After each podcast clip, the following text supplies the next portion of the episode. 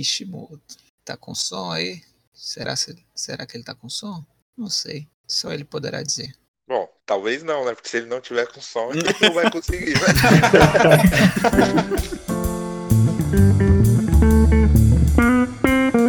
Olá, mundo! Eu sou o Theo, tô aqui com meus amigos Vic. E aí, cara, eu tô gripado, eu tô morrendo, velho. É, eu também tô gripado. E o Cross. E aí, a primeira demo do Mana que eu joguei foi lá em 2015, hein? Eita! E esse aqui é o podcast Groselha Dev.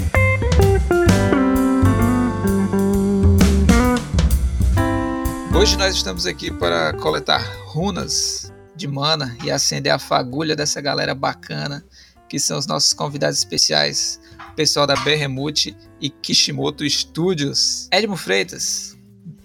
E aí, gente? Beleza? Quase perdi minha deixa. Douglas Oliveira. Moá, e eu tô acostumado com o Edmo perdendo as deixas dele. E André Kishimoto. O meu geralmente eu só falo sim ou não. Ele tá aqui pra falar sim ou não. Não, não É. tem nada Não, aí, beleza? É, pô, perdi o momento da, da piada que eu ia falar, mas esqueci. Pô, eu ia falar que eu. Tô aqui com. Tô aqui com os manos pra falar do Mana Spark. Credo, velho. Ah, mas teve uma rima aí também na introdução, hein? Runas e manas com a galera bacana. Foi obra do Vico. E aí, como é que foi a semana de vocês? Cara, tudo de boa, bem tranquilo, trampando bastante. Olha aí. Basicamente isso. Trampando o quê? Mana Spark 2? Cara, Manas Park, projeto secreto. A gente pode falar sobre isso depois, mas ainda estamos trampando em umas coisinhas de Manas Park aí. Olha aí. Deluxe Edition.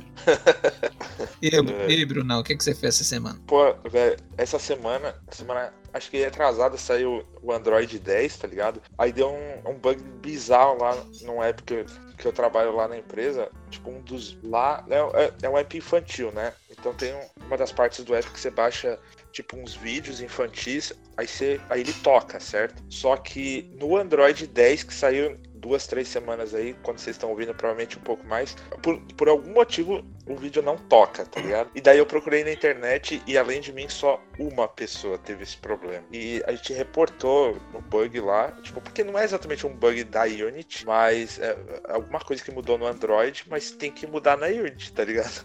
E, e, caralho, eu tô essa semana inteira, velho, tentando ver se a gente. Eu descobri que dá pra tocar o vídeo por streaming, tá ligado? Aí a gente tentou fazer streaming, só que o nosso servidor não é, não tá preparado pra isso. Aí eu tive a ideia de tipo subir um web server tipo de dentro da Unity, tá ligado? Pra fazer streaming pra própria Unity e, e, tipo funciona, tá ligado? Só que Caraca. é tipo uma gambiarra bizarra. Não sei se a gente vai usar isso aí no final. Tamo mexendo nisso aí. Caralho, Essa foi minha semana. parece divertido, hein? Teve teu aniversário, né, pô? Ah, é verdade. Foi quinta-feira. Parabéns, Bruno. bastante. Isso aí, Obrigado. parabéns. Parabéns, Bruno. Parabéns. É, dia 19 também? 19. Cara, eu acho muito bom quando é teu aniversário, porque aparecem fotos antigas tu. É, é, muito. É que a minha, a minha irmã, né, ela gosta de, de fazer essas coisas. É, de pegar umas fotos constrangedoras. Foi o teu também, né, Kish? Foi meu, mesmo dia. Ah, É no mesmo dia? é verdade. Caraca, olha aí. Caraca, o, o Brunão faz aniversário no mesmo dia que. Quer dizer, muita é? gente, obviamente, mas que três Aparentemente 365 avos da população mundial. Mas, é- conhecidas, pô, conhecidas. mas, pô, parabéns aí pro Kishimoto também, que fez. Parabéns, Valeu Kish. também. É, Valeu. deixei passar. Parabéns. Parabéns, Kish. Valeu. E aí, Dou, como é que foi? Pô, cara, eu fiquei resolvendo bugs, cara. Resolvendo bugs e achando bugs. A semana bem cocô, assim. Obrigado. Mano, Spark. Mano, Spark Eterno. Eita. Nunca acabará. Quase MMO o negócio já. Esse é o DLC novo, pô. Money Spark Eternal? D- DLC? Como assim DLC? Quem falou de DLC? Não.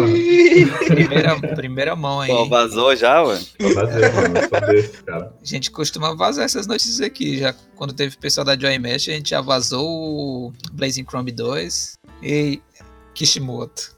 Ah, bom, é, vocês, vocês sabem, eu sou professor também, né? Olha aí. Então, ah, Cara, toda semana tem aula, provinha, correção de, de atividade, né? É, hoje eu tô um, um pouco já mais afastado aí do Mana, então eu, pra mim, não teve, acho que nenhuma atividade do Mana. Se tivesse, eu acho que eu esqueci de fazer. É, essa semana tem, Kish. Essa semana tem. É Ah, é verdade, tem, tem, verdade. Final do mês tem. Dia 27. É, mas é isso. É professor Foi. de quê? É da área de jogos, né? Aí é disciplina qualquer uma que cai. Então, Aqui pedirem, né? é, aqui pedirem, eu tiver que fazer, vamos lá, né? Essa semana, inclusive, você deu aula de cálculo, não foi? não, tô brincando. Ah,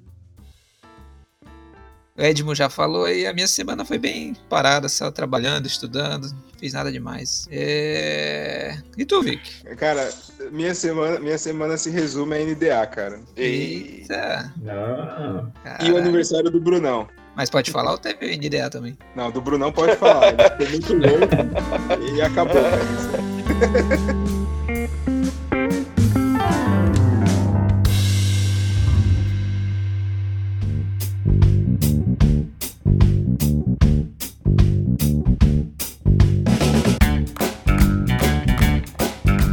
pessoal? Co- Como é que vocês começaram aí nessa vida aí de game developers? Como que surgiu essa empresa e, e esse estúdio aí que eu... é, são, são dois estúdios? Como é que é isso aí? Behemoth e Kishimoto Studios? Isso, Ponto. são basicamente dois. Não é muita gente não, mas são dois. a gente, eu e o Douglas, nós somos a Behemoth, basicamente. E, mas, na verdade, já é o terceiro emprego, terceiro ou quarto emprego que a gente tem. Meu querido não é sabe contar. É o quarto. o quarto. É o quarto. Praticamente um casamento já. Terceiro em jogos, né? Mas o quarto. Que bonito. Isso. A gente começou como estagiário numa empresa de, de consultoria, fazia uns projetos de banco, assim, umas coisas assim. Eu trabalhava com COBOL, ele com Java. Nossa! Caralho, alguém que trabalha com co... trabalhou com COBOL. Sim, mas, mas foi muito massa porque eles, eles chamavam a galera estagiária mesmo, só que eles davam, tipo, um mês de curso. Então era. Você entrava pra, pra aprender de verdade, sabe? É, Agora eu já tô te imaginando aqui com 53 anos. Olha, foi uns 50 anos da vida, foi, foi nessa época aí. Aí depois disso, a, teve a oportunidade da gente trabalhar na, na Electronic Arts. Aí foi onde a gente conheceu o, o Kish. Kish Motors. entrevistei o Edmo. É, é verdade. Entrevista já tava lá o Kish com aquela barba dele pra mostrar autoridade. E cabeludão, né? É, Verdade. não, não cabelo lembro se tava cabeludão. É, cabeludão. É, É, então, enfim. E, é, aí né, nessa, na Electronic Arts que tinha um escritório em São Paulo, a gente mexia. Era um escritório pequeno, a gente mexia com parte de Android. E, mas aí fecharam a parte de, de desenvolvimento lá na, na EA. Aí é aquele negócio, né? Todo mundo abraça, vai embora e procura o próximo trampo. e aí, aí tem, um, tem, um ponto, tem um ponto interessante aí nessa virada, porque envolve o Kish de novo. Não sei como é que foi, se você sabe como foi o processo da gente entrar na Hive. Não, conta aí. Então, Conta aí. quando, quando a gente entra na Hive, na real, eu acho que o Pança tava atrás de um dev, né, Kish? isso. Daí ele Nossa. indicou você, indicou o Kish. Isso. Daí o Kish falou, não, não quero trabalhar não, porque esse negócio não dá, não dá vida, né? Daí eu falei, vou indicar um trouxa. Daí ele foi lá e me indicou, né? Ah, era trouxa, daí eu falei, ah, tá bom, né? Daí fui lá tal, fiz o, o- Fiz a entrevista com a, com a Aninha na época ainda, né? Eu também conversei com ela. Conversei com a Aninha também. Ela é Também. super de boa, né? A mulher é muito legal. E. Beleza, né? Daí fiz lá tal, papapá. Entrei. Daí eu lembro que quando eu entrei também, é, é o Kishimoto novamente linkado aí no negócio. Eu entrei fiquei um tempo daí conhecendo, conheci o Vic, conheci o Cross lá naquela época também. Eu lembro que a gente, a gente muito do mal, a gente chegou a trocar umas ideias lá nos primeiros dias, é, tentando entender a dinâmica social do Marcão, lembra? Ah, nossa! Pode crer. O Marcão. Inclusive, Era na Hive, né? A gente não falou. Era na É, e- e isso tudo na rádio, né? Eu preciso, de, eu, eu preciso de contexto. Não conheço. Não. Cara, é- o, o único contexto que você precisa, cara, é que a época da raiva, acho que foi uma das melhores épocas das nossas vidas, cara. Foi muito top. Nossa, Foi Sim, hora. Foi maneiro. Concordo. Isso daí acho que votado total e unanimidade. Mas daí eu lembro que entrei lá tal, daí tal, conheci os caras, batendo uns bons papos, começamos a nos associar lá, porque eu entrei justamente pra meio que entrar no lugar que, do Marcão, né? Que ele tava pra sair naquele. Qual é o nome mesmo do jogo, Victor Cross? que depois o Arnaldo pegou. Ah, Negócio sustentável. Negócio sustentável. Negócio sustentável. É, não, não era muito sustentável. Não mesmo, tem umas 10 versões desse jogo. E, ainda o Arnaldo acabou terminando ele em outra empresa, né? É, em outra empresa. Nossa. Nossa.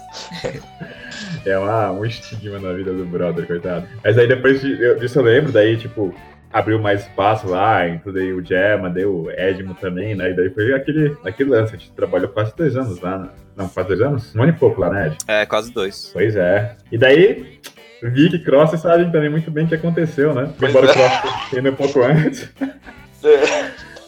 Nossa, cara. fechados. Aí, aí fechou a área de jogo de novo. Novamente. Isso aí. Mas, Sempre sucesso. aí, e logo em seguida a gente já engranou a Birremut, né? Fechou, daí a gente falou, pô, a gente pode ir atrás de um emprego agora, ou a gente pode tentar tocar, birre... tocar a empresa, né? Que não tinha nome até então. E daí a gente conversou e tal. Entrou lá, falou, mano, aí, o que a gente vai fazer? É, a gente falou, tem grana guardada, bora tentar. E here we are. Sim, o... desde essa época a gente já tava guardando grana e tal, a gente já fazia umas coisinhas nos projetos. Coisa besta, só protótipo de. Nunca chegou a Não, a dar não, em nada, assim. nada, não, porque isso aí era conflito de interesse, a gente não fazia. Mas se não for comercial, não é. É estudo. É- ah, é verdade, é verdade. Estudava muito naquela época. E, é, e aí começou a. Aí que veio a decisão de, de começar a empresa, que a gente viu que a gente estava numa situação que talvez não acontecesse de novo, que ia estar de boa, tanto é, se a gente diminuísse nossos gastos, tava até que de boa de grana, e na vida a gente não tem filho, tava tipo numa fase mais tranquila, foi aí que a gente decidiu. E o Kishimoto, então, tem uma trajetória diferente? É, o, é, o meu foi um pouco. Quer dizer, acho que meio que o, o ponto, como é que se diz, em comum ah, entre nós três aqui foi realmente a Electronic Arts, né? Onde eu pelo menos conheci eles, né? é, O Douglas e o Ed, eles já tinham, já tinham trabalhado antes, né? O, Ed é o dinossauro do COBOL, né? Enfim. É, mas eu também já tinha trabalhado em outras empresas de jogos, né? Antes eu tava na Glue, eu comecei também antes com a Adver Games, eu já conheci o Vic. Ah, eu posso falar, né, Vic? Pode falar. Posso falar então? Pode falar. Pode falar, tá? Falhou aqui, foi mal. Pode falar sim, velho. Ah, eu conheci o, o Vic antes de, de todo mundo aqui, né? Que ah, eu, eu dei aula pra ele em 2009? É, 2009, né? Então Foi ele 2000. foi. 2008, 2009, né? Isso, ele foi aluno da minha primeira turma aí da, da universidade, né? Ah, e eu já trabalhava também na Glue, então eu sempre que a gente fala aí de fazer crunch, de trabalhar muito, o meu sempre era dois empregos. É. Todo mundo fala que eu sou igual o pai do Chris, né? Aí, depois que. Bom, que o, é, o Ed já contou da EA, né? Só que tudo bem, na EA eu era de uma outra equipe, eu trabalhava com a parte lá de, de tecnologia, de engines e tudo mais. Depois eu mudei pra uma outra equipe. Sempre mudou o nome da equipe, então eu, eu não lembro. Acho que a última, o último nome era Rocket Squid, alguma coisa assim. eh, que trabalhava com Los Angeles. E aí, um belo dia, o cara lá de Los Angeles veio e demitiu todo mundo, né? Então, Cara, Boas acontece, lembranças. né? Isso é engraçado. quem nunca? E aí teve essa opção, né? Eu cheguei a conversar lá na Hive de, ah, de talvez trabalhar lá. Eu achei que não, não ia ser. ah, eu queria mudar um pouco, né? Ah, pelo menos eu conversei lá com, com o Rafa, como que era a empresa. Eu falei, ah, ok. Porque eu já tinha trabalhado com o Rafael também, né? O, o Pança, que a gente chama ele de Pança, né? Enfim. É, Meus, meus pêsames. é, é, então, é, na Glue, então eu, eu até fiz dupla com ele de programação. E daí eu falei assim, não, eu vou tentar outra coisa. Daí eu acabei, inicialmente eu abri a empresa, porque aqui todo mundo, ah, quer dizer, poucas empresas estão contratando como funcionário CLT e a maioria só queria PJ, né? Então assim, acho que é a hora de abrir empresa mesmo. É, eu presto, ah, faço prestação de serviços, consultoria e quando der eu tento tocar meus próprios projetos. Então, ah, em par, é, vai, no, parte do meu tempo é isso daí. E outra parte eu nunca deixei de dar aula, né? Desde que eu comecei lá para 2009, até é, faz 10 anos. Hoje eu ainda tô dando aula. Né? Então, é meio a meio. Tô com o professor aí de universidade e com a empresa. Show de bola, hein? Cara, fica a dica aí que eu acho que o Kishimoto foi o melhor professor que eu já tive na universidade, cara. Valeu. Que- Valeu. Olha só. Olha aí, é. recomendação aí, né? Tem aulas com o Kishimoto. Quanto é que tá a é. mensalidade lá?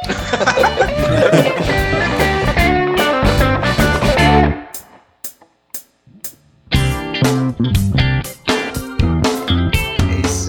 pessoal. Então vamos pro assunto principal, aproveitar e já emendar. É, então vocês começaram aí os seus estúdios e tal. E como foi que. O, o primeiro projeto foi o Mana Spark, assim, oficial, real oficial. Hum, É, É mais ou foi. menos. Sempre tem aquela. Você começa. derrapada. É, tenta um, um protótipo, tenta outra coisa e tal. A gente teve um outro projeto que a gente chegou a trabalhar, não lembro quanto tempo, pouco tempo, alguns, alguns meses. Mas que a gente viu que não tinha, não tinha muito futuro. A gente ficou quase uns seis meses nele, cara. Ah, é? Caraca, Sim. pra decidir que não tinha futuro. Caraca. É, parece que eu acho que os quatro, cinco, na verdade. É, é, foi tipo, é muito aprendizado, sabe? Desde o começo, assim. Porque Uhum. você tá no. Você faz parte de uma equipe, é de, de um jeito, né? Você tem lá as suas funções, você acompanha o que, que o time tá fazendo e tal. Mas quando 100% das respostas tem que vir de você, das decisões e tal, aí que você começa. Você tem novas coisas, muitas novas coisas pra aprender, né? Acho que foi basicamente isso. E é, foi meio dando umas derrapadas assim no começo e tal. E depois a gente firmou na, na ideia do, do Manas Park. Porque desde o começo a gente. é, nós, nós dois somos programadores. Então a parte de arte sempre foi nossa, nossa fraqueza. Sempre será a minha fraqueza também. Então, nesse, nesse primeiro projeto, a gente chegou a falar com uma galera de arte pra fazer parte, não sei o que e tal, e não tava encaixando muito, assim, porque a gente tava full time, duas pessoas, e os artistas, tipo, tavam, eram bons, estavam a fim de fazer, mas o timing, assim, não, não encaixou muito e tal. A gente tentou insistir e tal, mas não deu certo. E, é, e o próximo passo a gente decidiu começar o Manas Park. Mas como foi que, que teve esse spark assim pra vocês começarem o Mana Spark? Então, o Spark veio. Eu tava na época jogando muito roguelike, coisas assim. Eu curto muito até hoje. Tipo, Spelunk, Bind of Isaac. E ao mesmo tempo, eu gosto muito de jogo com combate é, mais bem trabalhado, tipo Dark Souls, Monster Hunter, esse tipo de coisa. Então, a ideia inicial era basicamente isso: fazer um roguelike no formato Bind of Isaac, só que não muito ô, arcade. Eu vou te desmentir aí, hein? Pode. Quando coisa, a- pode, pode mandar A ver, ideia, pode a ideia inicial, que a gente conversou do Semana Spark, era um- uma parada bem roguelike por tile, lembra? Nossa, é verdade. Tem até coisa legada no código ainda. É a corzinha de, de, de charge dos personagens ser roxinha que a gente pegou daquele primeiro protótipo que você tinha feito, lembra? Sim. Que era meio movimentazinho por tile. Porque Sim. uma coisa que ele não falou é que ele, era muito- ele jogou muito Tibia, né? Nossa, Ah, cara, essa parte a gente não conta. Mentira, eu tenho orgulho. Essa parte corta. Tenho Era orgulho, pode falar. Paintbrush uma Online, né? Jogou muitos Paintbrush Online lá. Daí ele que ter muitas influências? Aí, pô, sacanagem por, a- por, por visual é, é mancado. Mas aí eu lembro que era essa pegada, porque eu lembro que você tinha levantado esse protótipo, essa ideia, quando a gente tava mexendo ainda mais no, no, no outro engavetadinho lá. E a gente chegou a trocar uma ideia um pouco sobre mudanças de formato naquele. Foi num Big ainda. Foi Sim. num Big que a gente parou, trocou uma ideia e falou: ah, mano, vamos soltar isso daí. Porque assim, eu particularmente gosto, eu acho legal o jogo assim por tile, mas eu tenho uma baita preguiça de implementar coisa por tile, né? Então, né? Chato pra caramba, né, velho? Chato pra bexiga, mano. Ficava o bagulho ocupando espaço, daí você fala, ô, pode mover pra cá, porque tá liberado. ah, não tá liberado, esse menino vai usar. Então, tipo, é uma coisa que eu não curto pra fazer, né? Então a gente foi conversando, conversando e meio que isso saiu, né? E daí. Sim, e acho Aí começou as época, influências e tal. na época a gente jogou Nuclear Throne também, que deu uma, uma baita influência. As soluções que eles trouxeram de deixar o jogo mais simples e ainda ser foda foi algo meio decisivo, assim, que eu lembro na época de, de você não precisar de animações de tipo, é, como é 2D, só que a vista de cima, né? Você não precisa de animações pro norte, sul, é, esquerda, direita. Você tem, tipo, uma animação e você gira a arma assim. Pelo 360 graus e tal. Ah, sim. Aí essas soluções de economia que o jogador não sente, mas que fica. que pra gente economiza pra caramba, é o tipo de coisa que a gente procura, sabe? Então, acho que foi uma inspiração forte. assim. Nossa, eu tinha esquecido dessa, dessa primeira versão aí. Eu lembro que. Eu também. Eu nunca. Eu, tinha- eu lembro que tinha até uns personagens, né? Que a Mari tinha feito, né? Sim, acho que sim. É, então. Ah, o Ed me esqueceu mesmo. Não, pô, mas peraí, peraí. Eu acho que você tá confundindo com Needless Quest. Ah, é. Esse era o ah, mobile. tá. Não, Esse então. o não. Então esqueceu mesmo. Ah, então É, isso aí esquece que acho que eu tô falando de outro. É, esse foi só uma brincadeirinha de mobile. O, o É. game designer nunca se importa, né, velho? Ele sempre esquece. Pois é. E- Ele não tem que ficar prototipando aquelas mecânicas cagadas que vai ser jogada fora, né? E É, assim, é, casamento é assim, eu tenho que fazer umas Brincadeira. coisas. É, é sacanagem porque, na real, essa primeira versão que era portátil, quem fez foi ele, então eu não falar nada. Ele só apresentou, saca? Aí, tá vendo? Tá, tá vendo? É, é- é de briga se acerta, assim, é, é a dinâmica do casamento, né? É, a briga é ruim, mas o sexo depois é sempre mais da hora, assim. Quando vocês começaram, eram só vocês três. Então, tinha esse pessoal de arte que vocês disseram que não tava se encaixando aí, mas core mesmo eram vocês três. Então, Não. Isso, no, no começo, Não, não. o Kip não tava. Exato. Ele tava. Ele sempre tava, tipo. Ele sempre participava com a gente testando coisa, dando ideia e tal. Sempre por ali, assim, orbitando, sabe? É uma- é uma entidade tá nos protegendo. Eu ficava só E- observando lá, tirando foto. Sim, sim, abençoando. Quando foi que E- vocês. É, e a gente, é, por causa daquele problema de arte que a gente não, não conseguiu encaixar alguém junto com a gente, é, também veio a solução de que esse jogo ele teria que ter sair de alguma forma, né? Se não tinha um, um artista dedicado, a gente tentou deixar ele o mais simples possível, mas que ele não fosse uma coisa feia, sabe? Então, se você pegar pra ver screenshots assim e tal, ele é muito low res, a a resolução é muito baixa, ele é tipo, eu acho que ele é, é menor que, que Mega Drive, com certeza. Ele é tipo quase meio Atarizão, assim, se você ver. É que tem bastante cor, bastante efeito, aí você não percebe. Mas porque eu peguei pra fazer arte, então foi a solução que, que eu achei, assim, que tipo, quando você não tem, é, não tem cão caça com gato, sabe? Você tem que saber sair dando jeito, porque senão o projeto para e, e aí? Vai fazer o quê? Quem não tem cão, caça com Ed, como já dizia.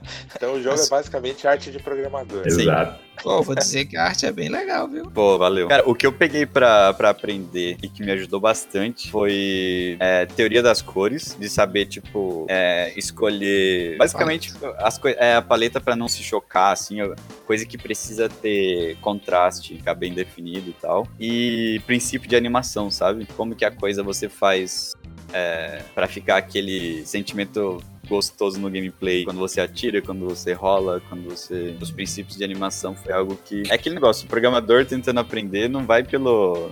Pelo talento, você tem que ir no lado técnico do negócio, tentar entender. Então foi o que, eu, o que eu consegui fazer. Eu comecei a criar umas coisas, tipo, maiores nos inimigos, assim e tal. E saía muito feio, muito cagado. aí, aí eu falei, Douglas, vai ter que ser os bichinhos pequenos mesmo, porque senão passou de 10 pixels já começava a ficar bizarro. Porque aí você começa a ter que usar, tipo, é, anatomia pra saber a proporção de criar personagem e tal, não sei o quê. A, a animação fica mais complexa porque a arte tá mais tá maior, né, e tal. E aí começava a não dar certo. Aí foi é, a solução que a gente encontrou. assim. Eu gosto bastante da arte, principalmente da alavanca de piroquinha. Easter egg. Nossa, a- e ela tá até hoje no, no jogo. O primeiro protótipo que a gente mandou, o Cross falou: Oh, essa alavanca é pra ser mesmo? Eu falei: É, qual é o problema da alavanca? Ele, ah, nada, nada não. tá lá até hoje. Acho, acho que tudo que eu falava das flechas tinha a ver com esse assunto também, né? o negócio que perfura, que pega fogo. Só as referências poderosa. fálicas. Ai, ai. E vocês começaram o que ano desenvolvimento? A gente pode pular esse assunto? Esse a parte mais importante, pô. Próxima pergunta. Não, tu pode, pode falar assim, foi entre, entre 2010 e 2020. foi mais ou menos nessa época aí. Foi a média desses dois aí. Não, sacanagem. Acho que a gente começou, é, foi um tempinho depois que a gente saiu da Hive, né? Que a gente teve esses quase seis meses de, de, do outro projetinho que a gente engavetou. Mas o, eu lembro, acho que foi no. Depois da metade de 2014, Ed. Quando que a gente foi mandado embora da, da Hive? Foi 2014, né? Cara, eu acho que foi, não lembro. Acho que foi no final de 2014. Porque eu Hum, É, mas não foi um desenvolvimento É. direto, assim. Porque se você for pegar, dá uns. Foi no, foi no começo de 2015 que fecharam. É que você saiu um pouquinho antes, daí foi logo no começo de 2015, eles, ou final, sei lá, rodaram a gente, ou de mais de 2014. Porque daí eu lembro que a gente começou esses primeiros quase seis meses de 2015 fazendo o projetinho que a gente engavetou. Daí a gente pegou no meio de 2015 pra fazer. A gente levou mais ou menos assim, tipo, em tempo, em tempo corrido, né? A gente foi de 2015 a 2018 pra lançar. Então Sim. deu mais ou menos uns três anos. Só que no meio do, do tempo, que eu acho que acredito que era que o Ed ia começar, a gente pegou uns freela, fez uns joguinhos educativos, testou umas outras paradas, então não foi bem direto. Continue aí contando. É, Sim, é basicamente isso que eu ia falar, porque não foi. Teve umas coisas no meio assim, então a gente é até meio perdido assim com as, com as datas do que vai acontecer. Sim. E no meio do caminho do, do desenvolvimento, que a gente já tava meio que empacotando assim pra, pra lançar, pro jogo não. A gente nunca quis que, que demorasse muito o projeto. E aí teve um edital da, da SP Cine que a gente concorreu. Aí nisso o Kish já tava com a gente é, testando, ajudando a gente né, no projeto no geral, assim, né? Como eu falei. E aí a gente conseguiu ganhar o edital da, da SP Cine e o valor foi de 140. 150? e 150 Pouco mil. menos. é, 450. pagou um mês do desenvolvimento.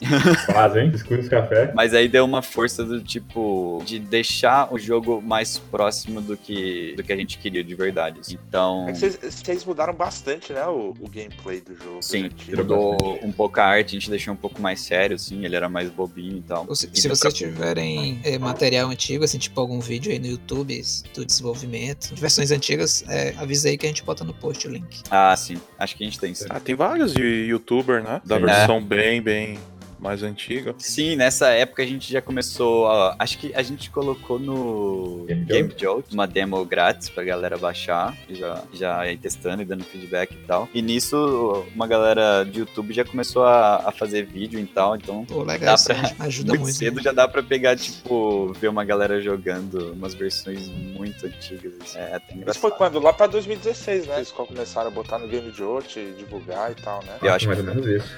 Esse pessoal do que começou a jogar no YouTube foi. é, como é que se fala? Eles, vocês. eu- não, vocês que chegaram a pedir pra alguém, pra, pra pessoas jogarem, ou foi tipo. surgiu espontaneamente do pessoal? É, pegar? foi. Nesse caso foi orgânico. Da galera. Ah, legal, acho que o. Game Jolt ele tem uma comunidade forte. Não, e que- vocês postavam atualizações o tempo todo também, né? Vocês foram criando a Isso. comunidade em volta do jogo, né?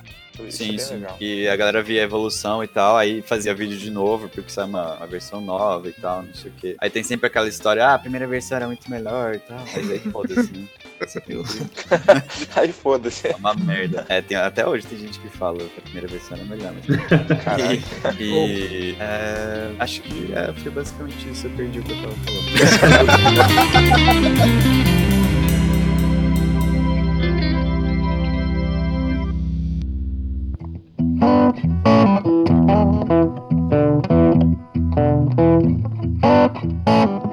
Qual engine que vocês usam? Ou usaram? Unity. Unity. Desde o começo foi Unity. Sim. Bacana. E Unity Os caras que? são tudo uniteiro, né? É. É, cara, foi o que o que salvou a gente, por exemplo, é, depois do lançamento, que a gente fechou com uma publisher pra portar pra, pra Switch. E por ser Unity, eles portaram em tipo um, dois meses. Qual, qual foi a publisher? A Cubic, ela é Cubic Games, ela é polonesa. Como é que eles chegaram no jogo aí? Foi vocês que foram atrás? Eles têm, é, tipo, um portal, um negócio lá que. O, o contato deles lá, que acho que agora eles têm até um portal dedicado e não sei o que, que você pode enviar Eles já tinham, já tinham, já. É, não era um, tipo, adote um, um desenvolvedor, alguma coisa assim? Não, acho que Não era vai tipo. É sei lá o que My Game, Board My Game, sei lá, eu não lembro. É, que My era. Game, alguma coisa assim, né? Isso. Mas eles estão. A empresa agora deles é dedicada a isso. Eles pegam jogos indies assim. E eles têm uma, uma comunidade bem grande de quem já tem o- os jogos deles e tal. Mas, é, eu dei uma, uma pulada lá pro final do, do desenvolvimento. Mas, é, aí o edital é, ajudou a gente a dar esse, esse boost, assim, no que o jogo seria. A gente conseguiu pagar trailer, promo art pra fazer ilustração pra loja e tal, não sei o que, pra coisa ficar mais profissional, assim. Tem que ter uma coisa curiosa também na época, antes da gente fazer o. antes da gente tipo, conseguir o edital, né? Que a gente já tinha essa demo e tal, o, o Ed se virava com toda a parte de visual, né? E até então eu tava me virando com a parte de áudio, lembra, Ed? Sim. Antes do Luke entrar e tal. E eu lembro que teve um trailerzinho que a gente fez a primeira lá, que é a música que eu fiz. Um detalhe importante desse ponto é que eu, eu, eu não conhecia Fruit Loops na época. E quem tinha falado do Fruit Loops pra mim foi o Vic, na época da rádio, um cara atrás. Nossa, cara, muito Nossa. tempo. Muito tempo atrás. Eu, foi, foi que eu usei lá na época. Essa curiosidade. É, é, o Luke que o que o Douglas comentou é um americano que entrou em contato com a gente no, nesses fóruns de desenvolvimento que a gente postou o jogo. E ele veio falar e tal, que curtiu o, jogo e que ele faria, que ele gostaria de, de trampar com o jogo e tal, não sei o quê. E ele tinha um vídeo no portfólio dele que ele pegou em gameplay um vídeo de Hyper Light Drifter e ele fez a própria trilha e sound effects em cima, sabe? Cara, E aí a gente viu que, tipo, é- aquele Era estilo bom, né? era- daria muito certo. Ficaria, ficaria massa com o que a gente queria. E só que a gente falou pra ele, cara, não, não dá, a gente não tem budget pra pagar e tal, não sei o quê. Inclusive foi antes do edital que ele veio falar com a gente. Aí ele falou, não, vamos fazer no, no esquema aí, com porcentagem e tal, eu não me importo, curti o projeto, vamos fazer. E ele tá com a gente até hoje. eu, eu pelas histórias que eu tenho ouvido, é, isso acontece bastante, né? De- com a parte de som, assim, um, um cara que é sound designer ou, ou, mesmo faz trilhas, procura, assim, os jogos indie e diz que. Ei, deixa eu, deixa eu botar minha música aí e a gente se acerta Sim, depois. sim.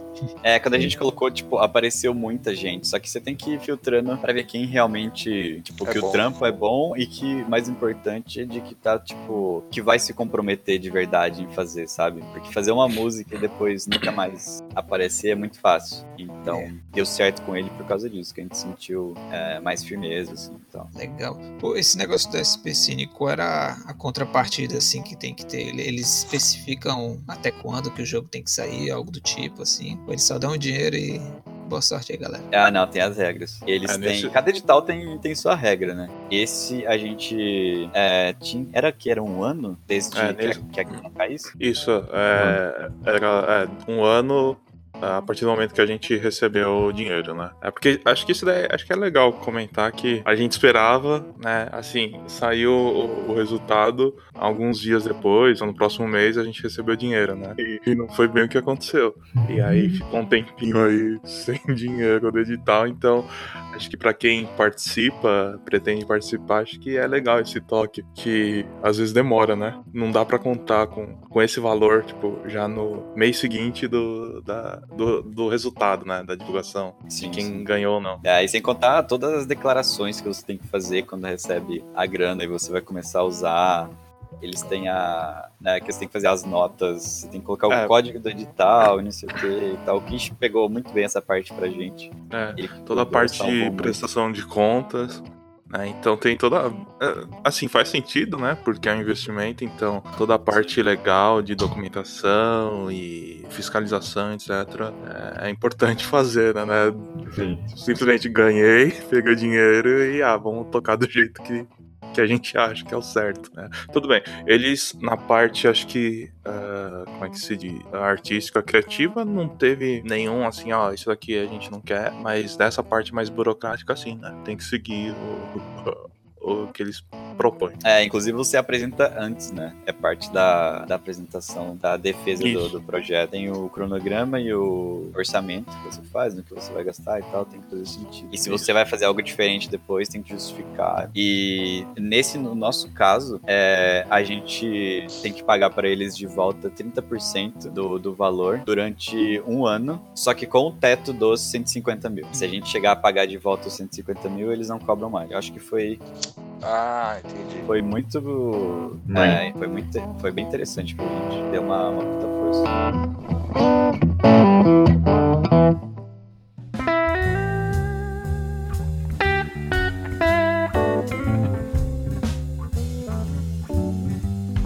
Vamos é, voltar aqui para a parte da, do pixel art e Fala mais aí como é que, é o, como é que era o processo de criação para fazer esses essa arte de programador aí.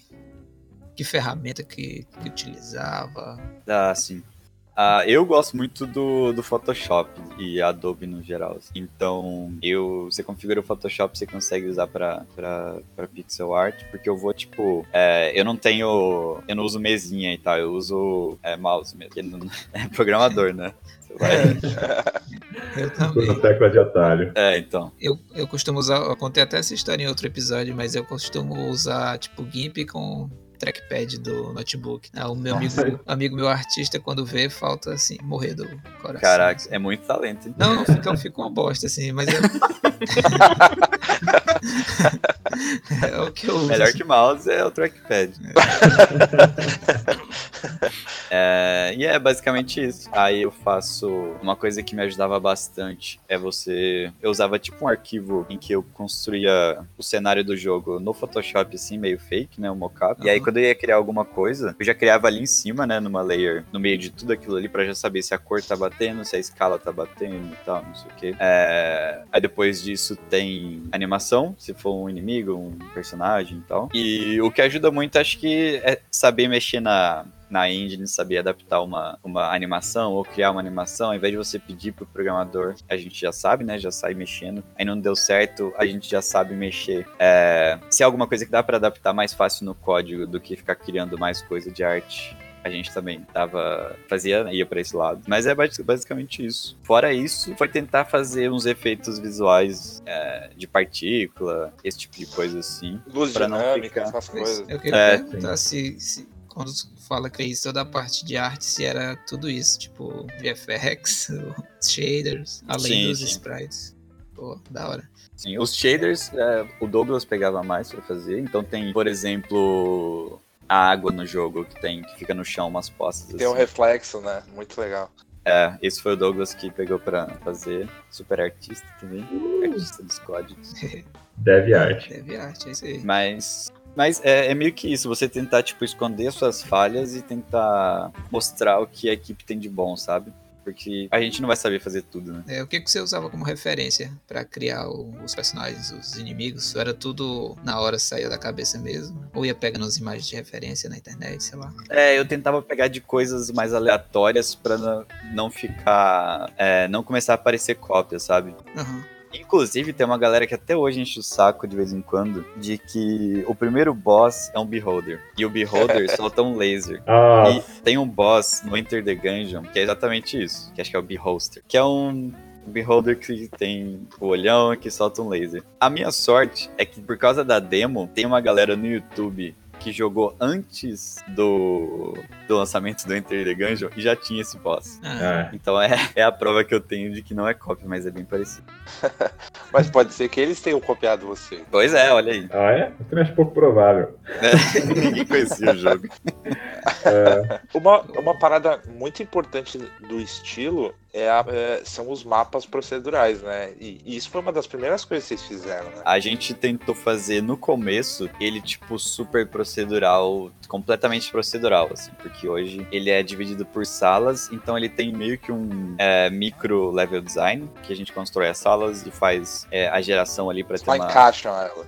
Isso, pra ter uma variação. E aí a gente vai encaixando essas salas. Porque antes era tipo uma dungeon completa. Só que. toda cagada. Isso, dava tipo muito bug. E aí a gente, de novo, ao invés de gastar tipo um monte de tempo tentando fazer isso dar certo, a gente achou algo que é, economizaria bastante trabalho e, E dá um resultado melhor no final das contas. É, porque daí é, dá pra fazer o. Como é que fala? Tem uns combates diferentes, né? Uns desafios mais definidos aí pelo Ed mesmo, né? Que eu lembro que acho que numa das primeiras versões essa da. Como é que chama?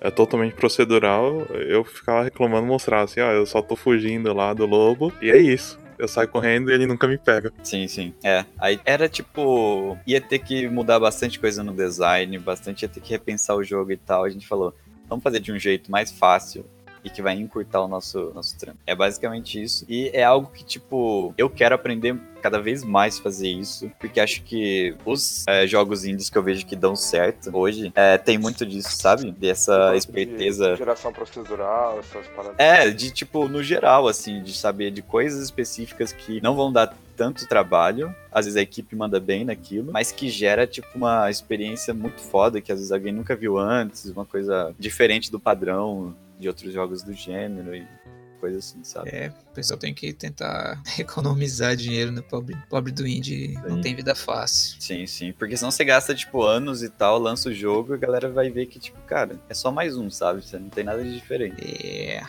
Vou voltando aqui para a parte da, da, da- de animação. É, vocês estão usando a Unity nova? Porque assim, a Unity nova ela tem umas ferramentas bacanas e de animação agora integradas né, com ela. Não sei se vocês já estão experimentando com isso. Ah, não, a gente usou qual que é a versão, Douglas? Eu cheguei a brincar, dar uma olhadinha né, em algumas ferramentas novas, só por curiosidade depois, né? Mas o, o Mana é a versão da Unity é 2017.0.1.3, eu acho. Pois é, é antigueira. Porque a gente começou a, a mudar umas versões, né? Principalmente porque na- nas primeiras versões tinha uns bugs muito repetitivos de. muito recorrentes de eventos de animação. É uma época que esses eventos de animação se perdiam muito. E daí beleza, né? A O combate gente. dependia muito da- das animações, dos pontos específicos na animação em que o. em que o, o inimigo dá dano, esse tipo de coisa e tal. Exatamente. E daí a gente.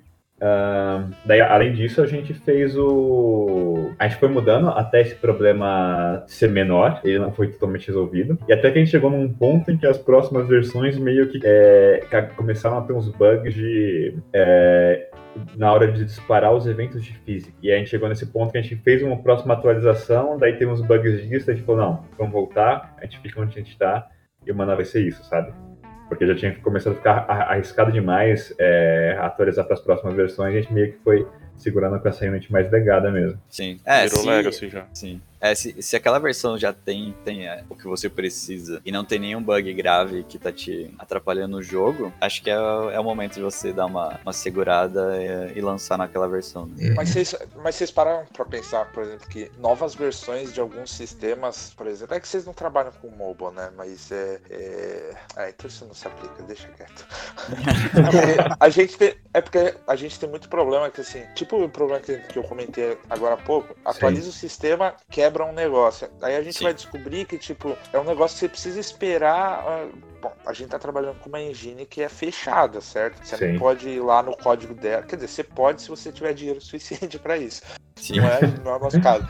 Mas aí É. você não pode ir lá e arrumar um bug. Muitas vezes não é um bug da engine também. É uma coisa nova do sistema que mudou e daí você precisa de um suporte da engine pra mudar. Aí você tem que ficar esperando, você tem que reportar pra eles, esperar eles arrumarem. E muito desses problemas. Sabe, no aplicativo que eu trabalho lá na empresa, eu já tive umas três vezes problema parecido. E o que acontece é que a gente tá. tá o, o- o projeto está numa versão LTS, aí sempre eles lançam uma versão acima e, por exemplo, resolver o problema. E ficar atualizando toda hora. Mas, mas sim, vocês não trabalham com mobile, então tá muito mais fácil. Reduz bastante o problema. Isso aí. Eu, eu falei da versão nova da Unity porque tem a.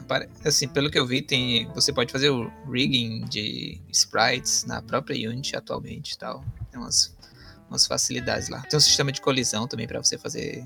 É mais, é mais pra plataforma 2D.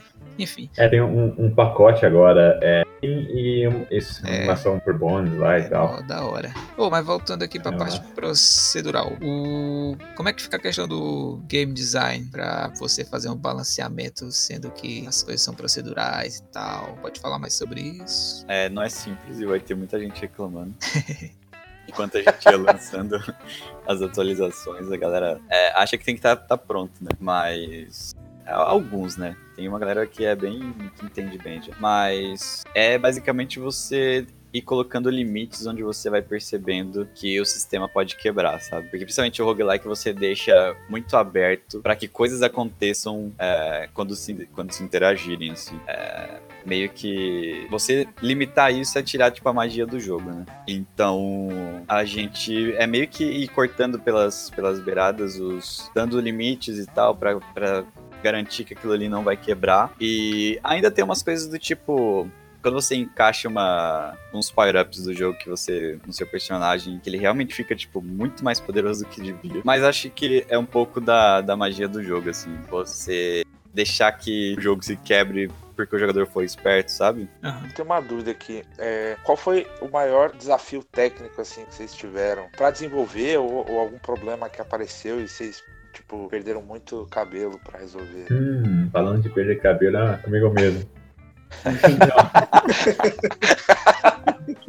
Cara, a gente. Na real, a gente teve alguns desafios técnicos no, no jogo, que eu acho que foram maiores. Que é uma, uma coisa que eu lembro de um eventozinho que a gente participou bem pequeno, acho que foi na época no Sesc em São Paulo. E a gente conversando com um maninho do outro jogo, do joguinho de nave lá, In Extremes. A gente falou um pouco sobre a criação de personagens, de inimigos, né? Ele falou, nossa, eu, eu sei lá, crio tantos inimigos por dia, por semana, assim, né? E a gente entrou naquela discussão, é, é, é, daí né, a gente conversando depois, o Ed, é, a gente tem mais ou menos uma pegada de, que a gente levava o quê, uns dois, três dias pra criar um inimigo novo, Ed? Ah, acho que mais. É tipo uns dois, três dias pra criá-lo e depois mais uns dois dias pra chegar no que ele Pra deveria ser, né? redondinho e tal. Sim. Exatamente, porque tipo, é, tinha todo o processo do Ed pegar a identidade visual, criar isso, animar, e daí porque a gente se apegou com umas coisinhas bem bestinhas pequenas, tipo, a gente queria que a flecha pegasse em um ponto e, tipo, ah, pegou no braço, tá preso no braço, anima com o braço, sabe? Então, esses detalhezinhos deixaram o, o processo de criação do inimigo, fora as capacidades dele de, tipo, colaborar com outros inimigos diferentes para fazer aquelas sinergias, né? É, isso deixou a implementação de cada inimigo complexa e colocar cada inimigo era meio que arriscada, porque quebrava bastante coisa. Então, eu acho que isso foi uma das, um dos desafios técnicos que a gente teve. E algumas cagadas que a gente fez na base, no começo do jogo, é, muitas minhas, que comprometem a performance do jogo até hoje, né? Então, performance foi uma coisa que, por mais que seja um jogo 2D, mas como tem esses efeitinhos que a gente quis colocar para mascarar um pouco e tal, a gente teve que iterar muitas vezes para ir melhorando performance, melhorando performance, melhorando performance, e não chegou no ponto ainda. Ficar a, a quase lá. a parada, a parada de vocês salvarem, tipo, o replay, eu lembro que no começo era. ai- ai- Ainda tem, né? Até hoje, né? De, de quando você morre, ele mostra é, o replay. Como que vocês é, pensaram nisso? Qual foi o, o que, que motivou vocês a fazer e como vocês implementaram isso? Hum, Eu acho que a ideia veio de marketing, sabe? Da galera poder. Compartilhar qual- o quão bizarro morreu, né? Isso, exatamente. isso. Que não é só na morte, se você pausa o jogo em qualquer momento, tem tipo os últimos segundos, você consegue até dar uma mini ediçãozinha ali e você gera um GIF e tal. É, não deu muito resultado em relação a esse, a esse ponto, mas ajudou muito, por exemplo, porque o jogo ele é muito. Ele é difícil. Só que a gente Pra tenta caralho. ser o mais. Só que a gente tenta ser o mais justo possível. Então, quando a pessoa morre e tem um replay ali que, tipo, cara, foi aqui que você morreu. E você deixa claro que, tipo, ó, você ca- fez cagada aqui. Acho que isso foi algo que pro, pro game design ajudou, sabe? Não tanto pro marketing. Ah, entendi. Você mostra pro cara, tipo, ó, você morreu porque você foi burro, tipo isso.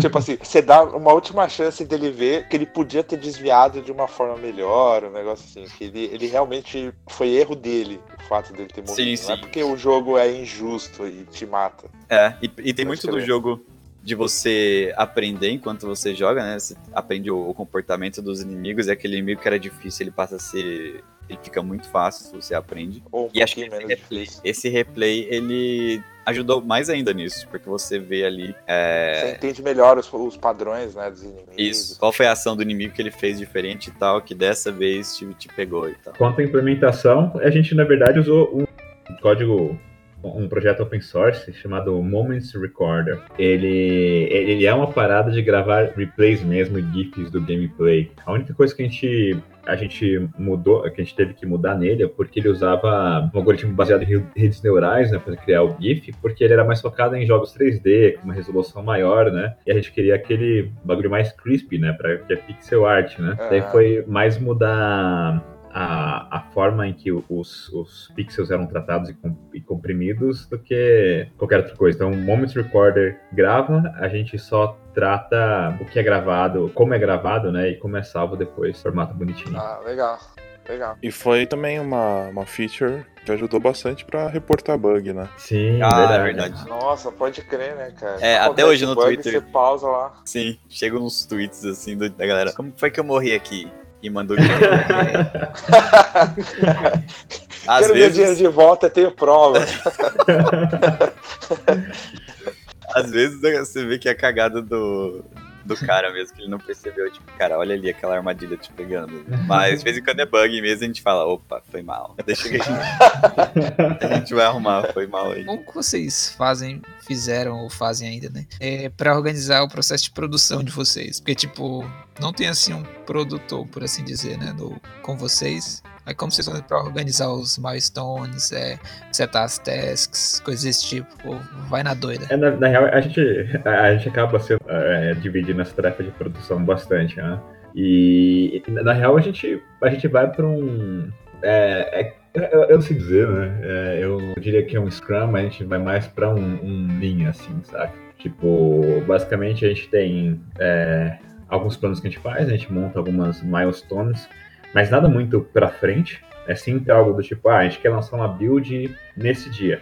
Não importa se a gente vai falar, não, a gente, vai, a gente quer lançar nesse dia e depois de três meses. E essa depois de três meses a gente não foca muito nisso, né? Porque a gente sabe que às vezes muita coisa pode mudar. Mas normalmente a gente dá uma listada mais ou menos do que a gente precisa de mínimo, é, divide em sprints de duas semanas mesmo. Em cada em, a cada duas semanas a gente fecha sprint, troca ideias sobre o que a gente conseguiu fazer levanta quais são nossas próprias, próximas prioridades e lança as tarefinhas lá no o Cross, eu vi que vão lembrar, o Kit também, e lança lá as tarefinhas no Hansoft, que a gente usa até hoje.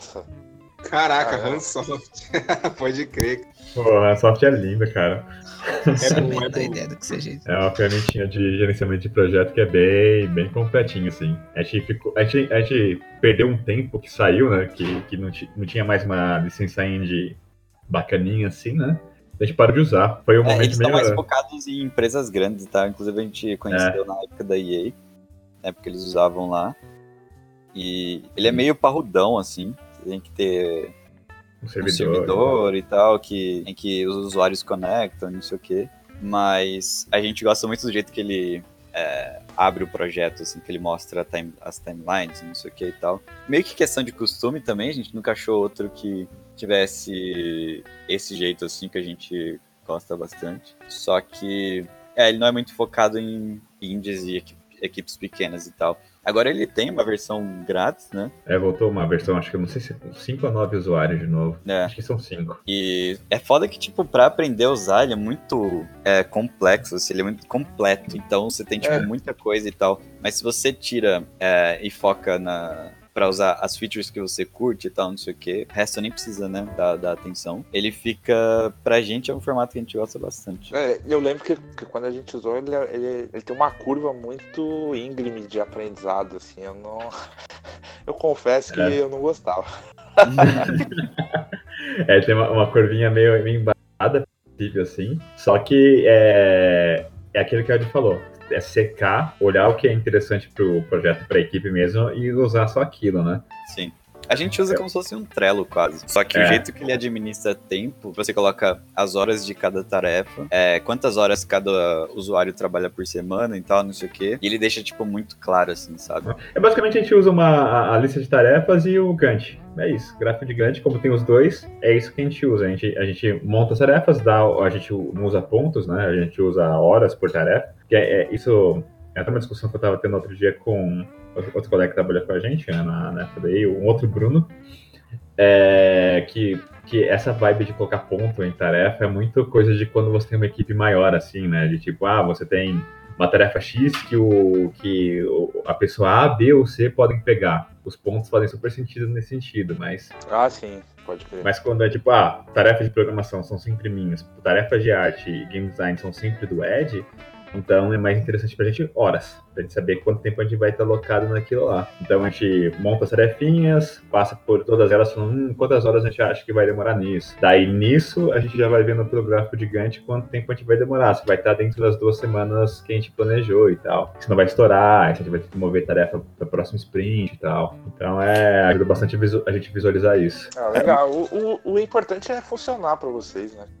Sim, tá, total. Acho que o mais importante é isso. Pra qualquer time, eu acho, né? Se você tem uma ferramenta que, ah, super legal, mas não funciona no time, ela não é uma boa ferramenta pro time. Sim. Nesse caso é o Gira. Nunca funciona pra ninguém. mas todo mundo usa, né?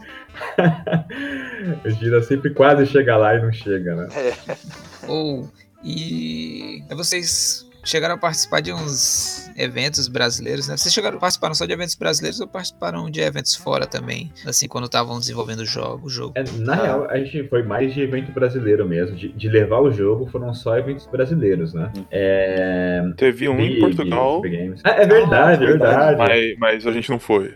O jogo foi só. É. Botaram o jogo foi no de avião.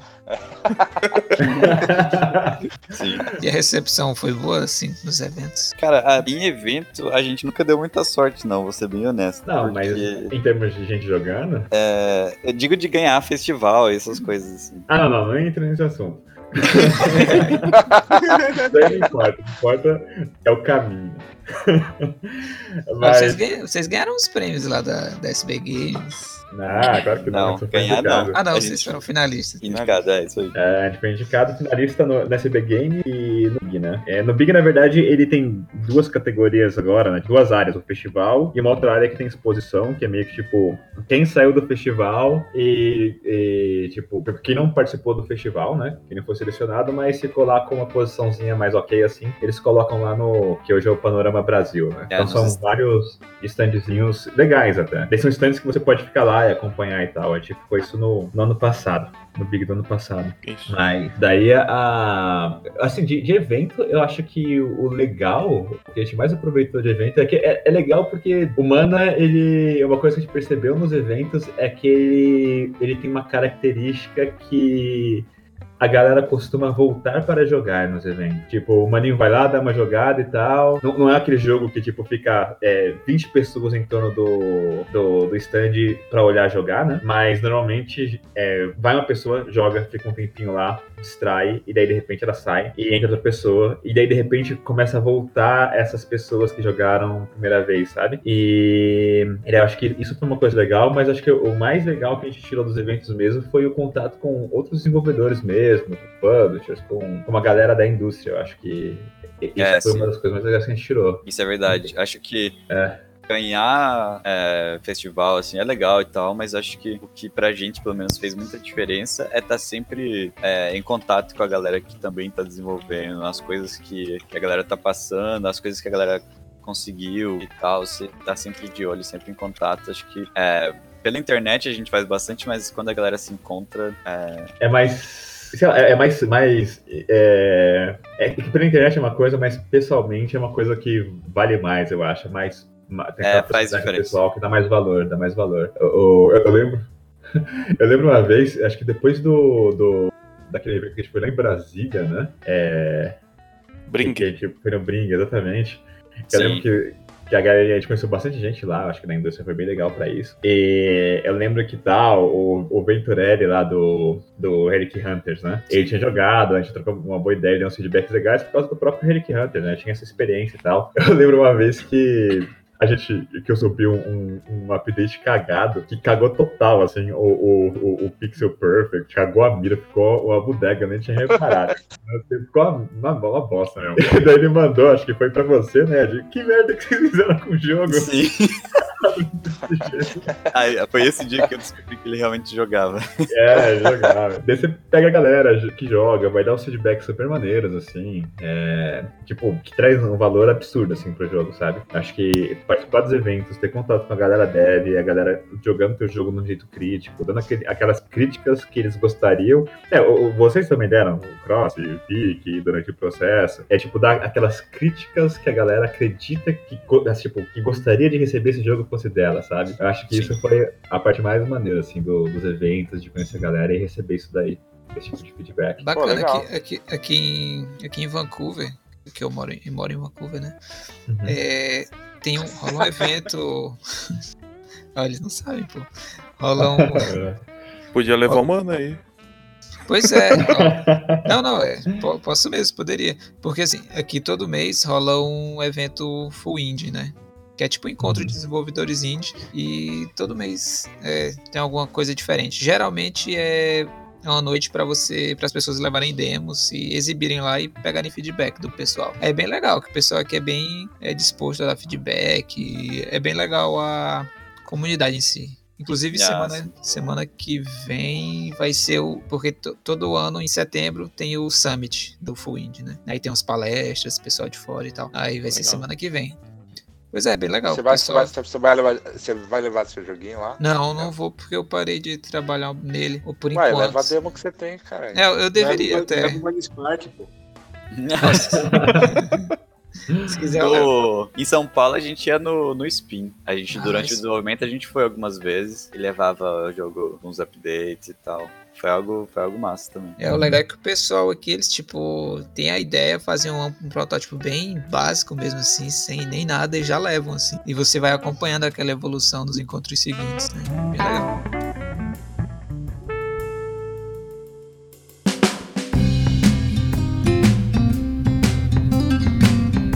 Mas sobre o porte pra Switch, na real, foi um processo, né? A gente meio que falou, pô, viu a galera tendo um sucessinho no Switch e tal. E quando a gente sucessinho, a gente viu a galera ganhando uma grana no Switch, a gente falou, pô, a gente também quer uma grana no Switch. E a É, gente queria, queria o jogo saindo também no- na parada da, da Nintendo e tal, porque gente, console foi sempre uma das coisas que a gente quis, assim, ter o, ter o jogo funcionando. E então, e daí a gente entrou lá e tal, a gente viu que não tinha muito bem um programa é, pra América do Sul, né? E, mas a gente viu que tinha uma galera que tava conseguindo com publisher, na real. E. Não, a gente até se cadastrou lá como developer da Nintendo, né? Aí, Exatamente. o feedback não foi tão bom assim, eu acho. É, dizer, nem- então, a- a- Pra algumas coisas nem teve feedback, né? A gente conseguiu só acesso, mas não tinha Switch lá na plataforma, né? é porque aquele abertão, né? É. Você, e que daí, tipo, depois a gente foi ver que tinha que entrar em contato direto, tinha um e-mail pra Américas e um e-mail pra Europa, né? Um, pra- e, pra, e outro e-mail pra Japão, que whatever. pra A- gente. América, Américas do Norte só. né? Então, eu já ia chegar nesse ponto. e daí, Porque tipo. você, você, você tem que mandar um projeto, né? E eles têm que avaliar e aprovar, e você paga uma taxa, pega o dev kit, é uma coisa assim, né? É, quando você avança mais, tem tudo isso aí da taxa, pegar o dev kit. A gente não sabe. a gente não fez. Daí eu, eu lembro que a gente preparou o documentinho lá e deu uma de João sem braço e mandou pro cara da Américas, né? Que na real era América do Norte, né? Pra ver o que acontecia. E daí eu lembro que foi uma avaliação super rápida, assim, né? Porque a gente mandou é, num dia o documento, 48 horas depois já chegou a resposta de que não rolava. E porque a gente tava no território errado, saca? E daí, é, daí depois, conversando com a galera, eu descobri por que os caras não mandam. Tem um lance que, na real, é porque a parada não é homologada aqui, o Dev Kit, e, e eles têm uns problemas pra mandar, mandar por causa dessa homologação. Então, meio que nem. Meio que, assim, pelo menos que eu ouvi por aí, né? Meio que nem deveria ter Dev Kits aqui, mesmo mandados pela publisher, saca? Teoricamente, teoricamente, né? Teoricamente não deveria. Então, é meio que pô, a galera sabe que chega aqui, se não der problema, tá todo mundo quieto, mas tem algum problema, a Nintendo pode falar, hum, não deveria ter Dev Kits aí, saca? Então é uma coisa que parece que tem a ver com o governo brasileiro, lá de homologação com aparelho e tal.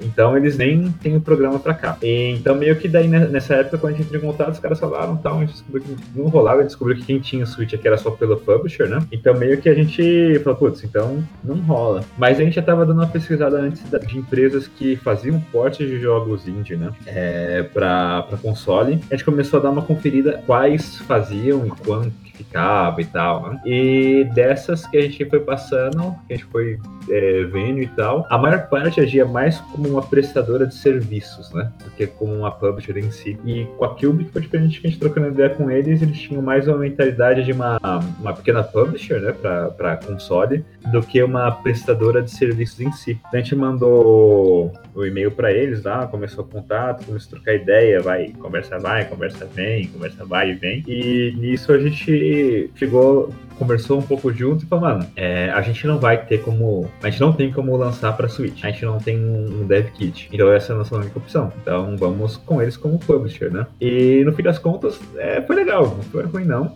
É, trouxe os resultados bacanas pra gente. O Switch, o, Spark no Switch tem, tem, tem mantido a gente, eu acho, dá pra falar assim. Milionários. E, nossa, tipo, só making it rain. E, e, e, tipo, foi, foi mais nessa, a gente, basicamente, a gente liberou o código-fonte para eles e eles fizeram porting, né?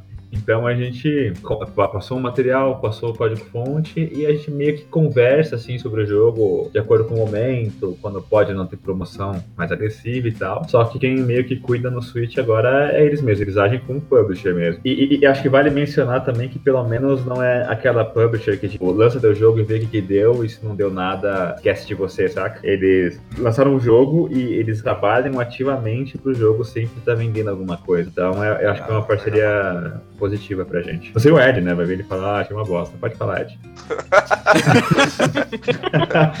Cara, entrando dinheiro. É isso aí. Não, mas foi, foi bacana, assim. Os caras fizeram muito rápido. O lançamento na, na Steam foi em 27 de setembro de 2018. E eles começaram a trabalhar depois disso. E o lançamento pra Switch foi, acho que 24 de dezembro, alguma coisa assim. 22, né? É 22. É. 22 de dezembro. Dezembro. Então, men- menos de três meses já estava lançado. E eles até deram aquela adaptada para os controles do, do Switch e tal, não sei o que. Ficou legal. Então, é, foi, foi bem massa. Em termos de financiamento, vocês vocês tentaram alguma outra coisa? Starter, um. Não, o, o, o Kish acho que tem experiência com. É, então, é, aí não, não entra no do Mana, né? É, o Mas mano eu já foi, participei- foi o edital só. Isso, foi edital, né? Financiamento eu fiz um, um crowdfunding, né? é, no Catarse, né, brasileiro, de um livro de programação. E, assim, é, pelo menos nesse foi legal porque deu certo, né? Então, é, eu escolhi aquele ou tudo ou nada e, e foi tudo. Então, é, deu pra.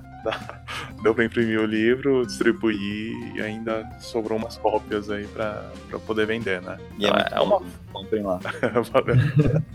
É uma, acho que é uma forma interessante de, de, de ter financiamento, né? Só que acho que é aquilo, né? É, eu, eu gosto muito de acompanhar essas plataformas e eu fico, eu, particular, mesmo sendo desenvolvedor, fico um pouco com o pé atrás quando o projeto é de jogo. Porque a gente sabe, às vezes, tipo, deu um problema e ah, o jogo não vai sair ou vai demorar, coisa do tipo, né? E já quando eu, eu vejo é, livro, quadrinhos, mesmo documentários, é, acho que por não ter tanto bug aparecendo assim, sem a gente saber o que, que é e ter que perder tempo fazendo isso, acho que se, for algo bem planejado, acho que rola. Sabe? Então, acho que tem que planejar mesmo, né? E tudo bem, com o jogo, o que a gente percebe hoje é ser. Hoje não dá pra só jogar ideia lá, né? É legal ter já uma demo, alguma coisa que as pessoas vão olhar e falar, ok, parece que esse projeto vai, vai pra frente mesmo, né? Nem sendo, não é garantido, mas enfim, né? É, é, é a proposta, eu acho, dessas, dessas plataformas. É, eu, eu apoiei muito mais quadrinho e livro do que jogo. Jogo de tabuleiro é bem, bem forte também, né? No Kickstarter, em geral.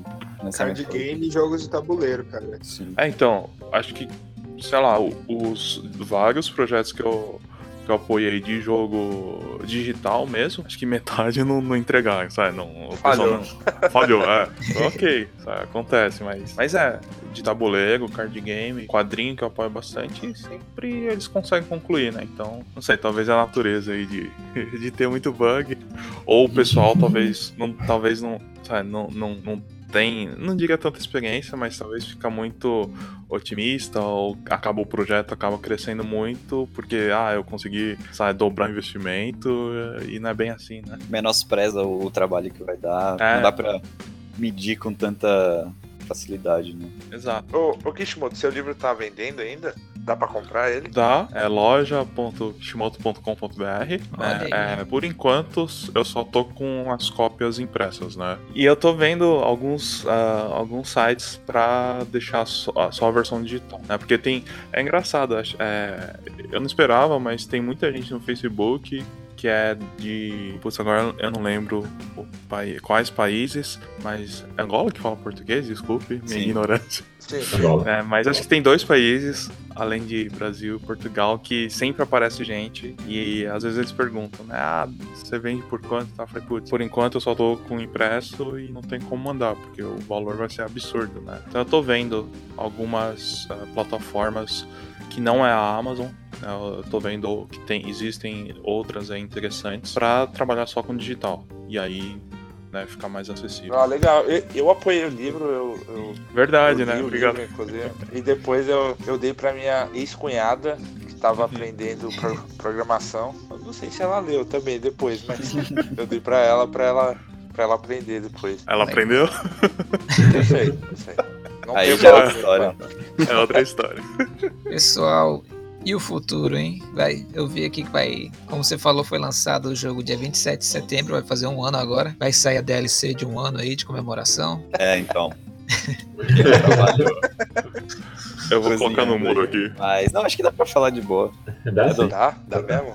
Sim. total. O, a, a publisher, eles estavam a fim de trabalhar mais com, com o jogo. Eles queriam fazer. Porque eles mexem bastante com o Switch, né? Principalmente. Eles queriam fazer um bundle do jogo, que se você tem uma DLC, você consegue também fazer um bundle. E aí você consegue fazer promoções com o bundle, e você tem é, visibilidade na loja, você consegue brincar com isso, sabe? É porque Aí. é conteúdo novo, né?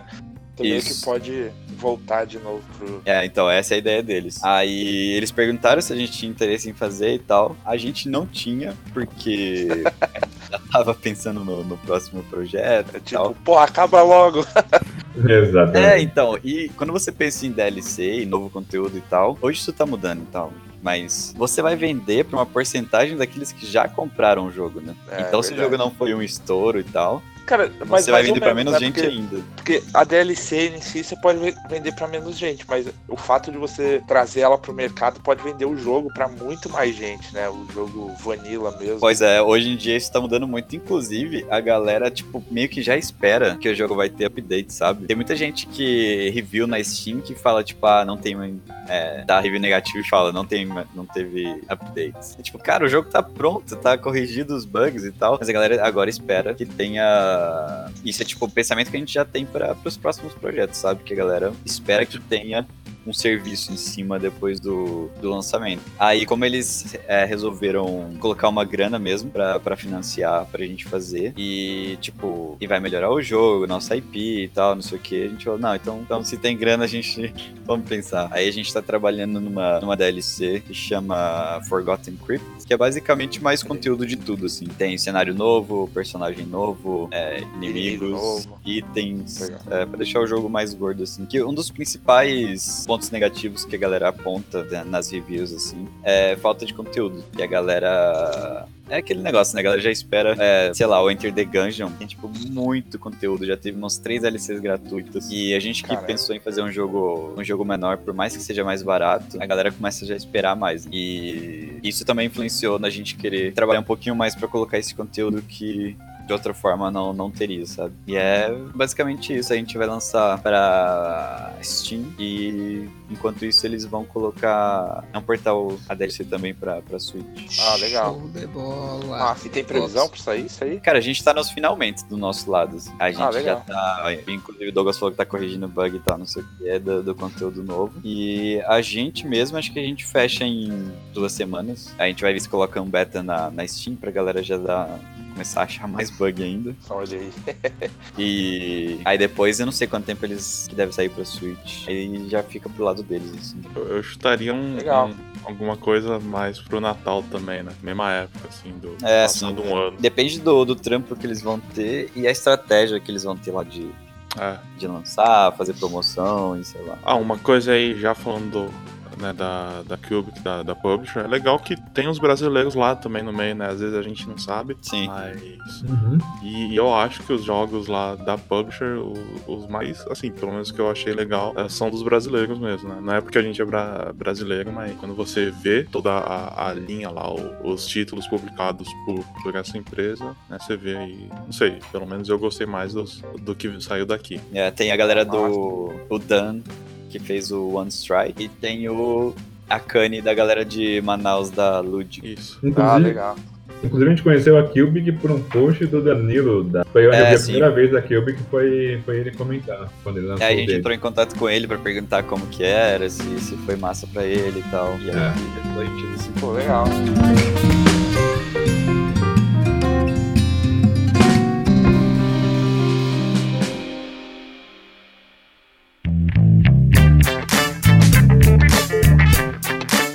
Recomendações.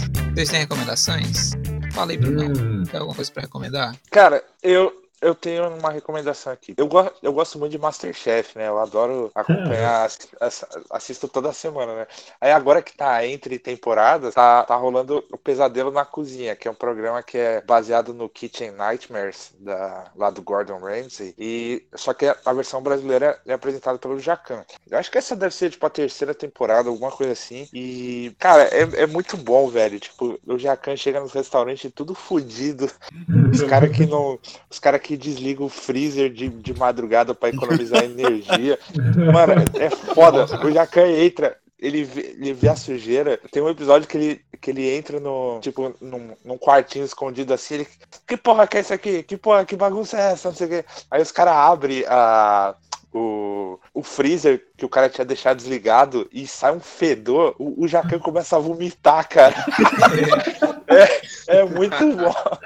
Aí, aí, ele vai ajudando os caras, eles, eles têm um serviço tal, tem câmera em tudo quanto é lugar. E a galera fica tretando. É tipo um caso de família de, de, de restaurante. É muito bom, cara. Eu recomendo ah, sair um, um, por semana na, na Band. Eles botam no canal do YouTube deles, eles mesmos, saca? Ah. Você entrar lá e procurar por Pesadelo na Cozinha. O próprio Jacão vai lá e, e, bota lá. Ele mesmo. Isso que eu ia perguntar, se dava pra assistir online, então. Sim, sim. É, é no canal oficial deles. Tipo, tipo, o Masterchef, eles, eles fazem upload, tipo, umas três horas depois do programa, sempre. O Pesadelo na Cozinha, eles atualizam alguns dias depois. Mas, mas se você quer ver, tipo assim, eu gosto de ver logo no dia seguinte, assim. Então aí eu só boto no YouTube que tem um monte de gente que ripou. aí, aí dá pra ver. É muito bom, cara. Vale a pena. E Douglas, tem alguma recomendação? Hum, cara, eu, eu acho que já faz um tempinho que eu terminei de ler, mas agora eu vou livro e vou adicionar antes que o Edmund adicione ao Kish. É uma série de livros chamado Oscilo. Desgraçado. Então... Brother, você terminou de ler depois de mim, você não pode falar nada. Então, é. Eu que recomendei, três... pô. Você recomendou, mas terminou depois, você é muito mole.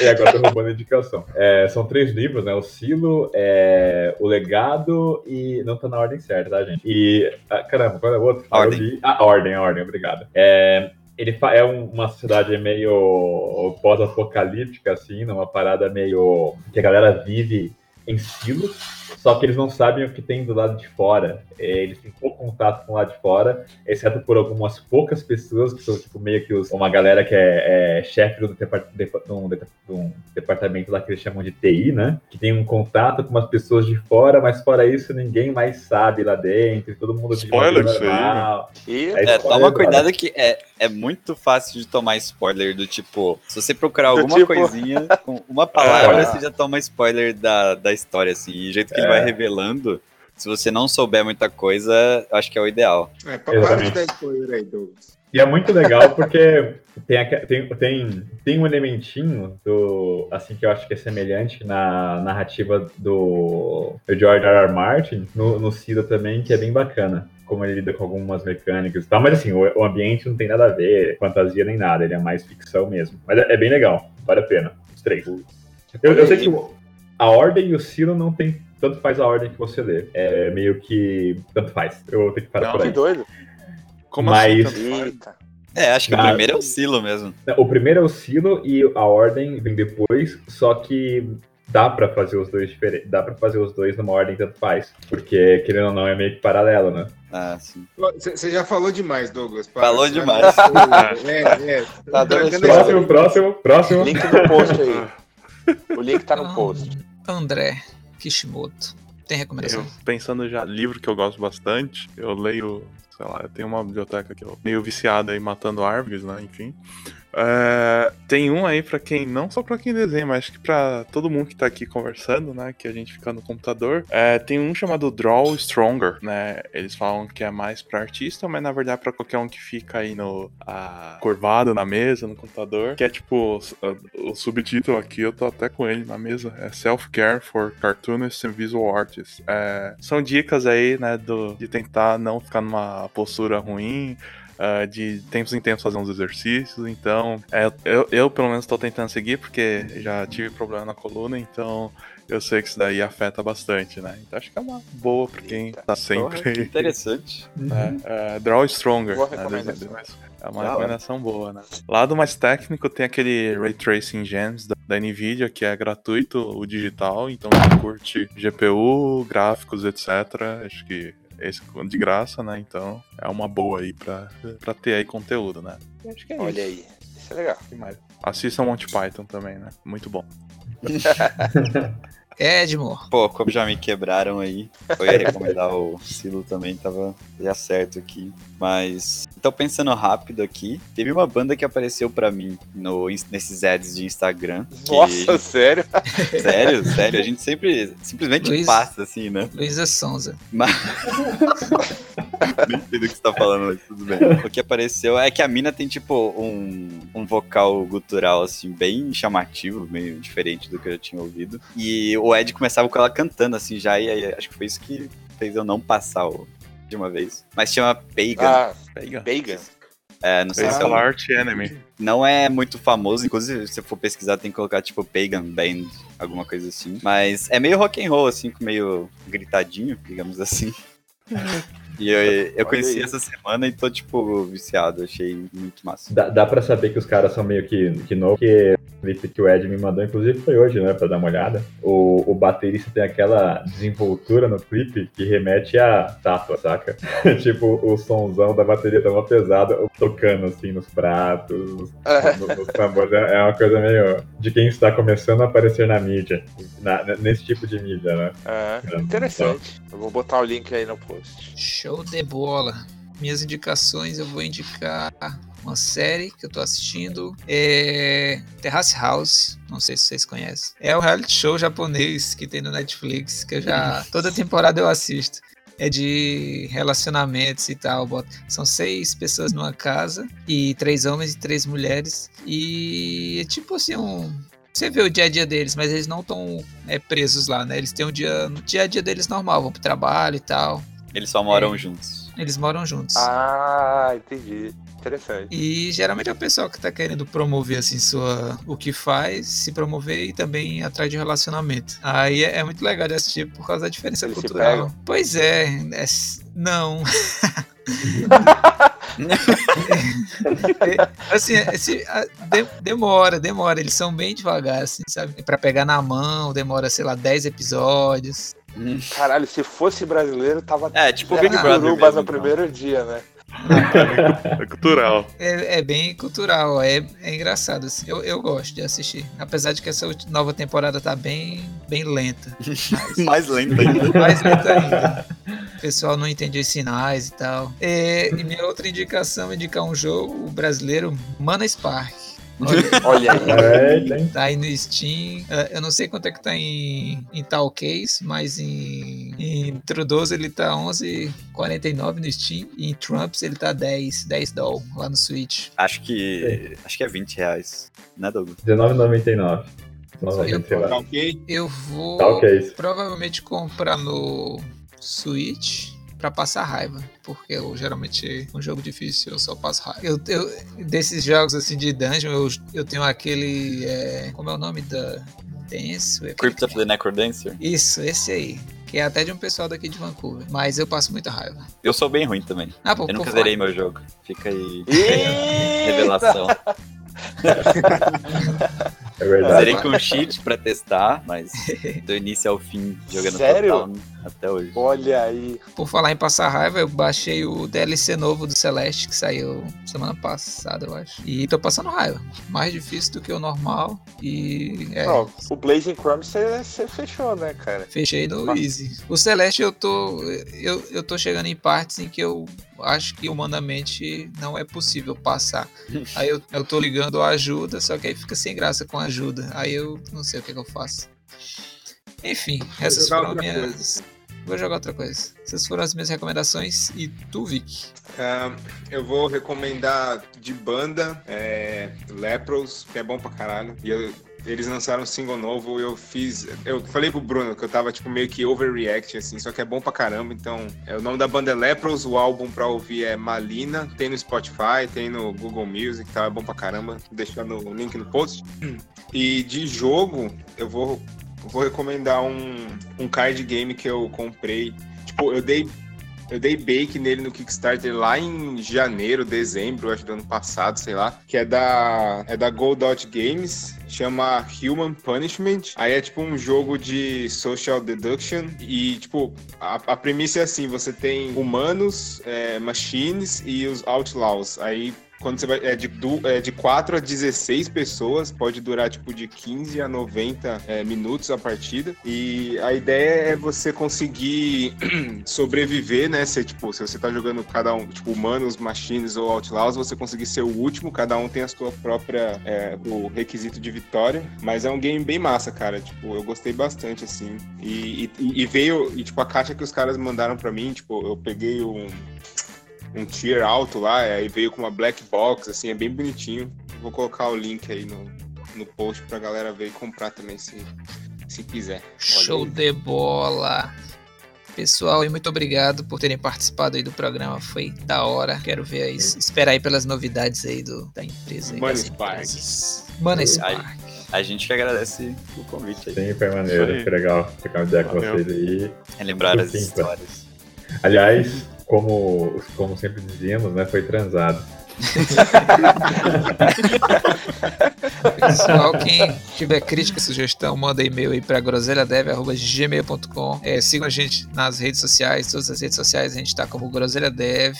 Gostou, compartilha, ajuda nós. E é isso aí, mostra o podcast pro amiguinho. E é isso, né?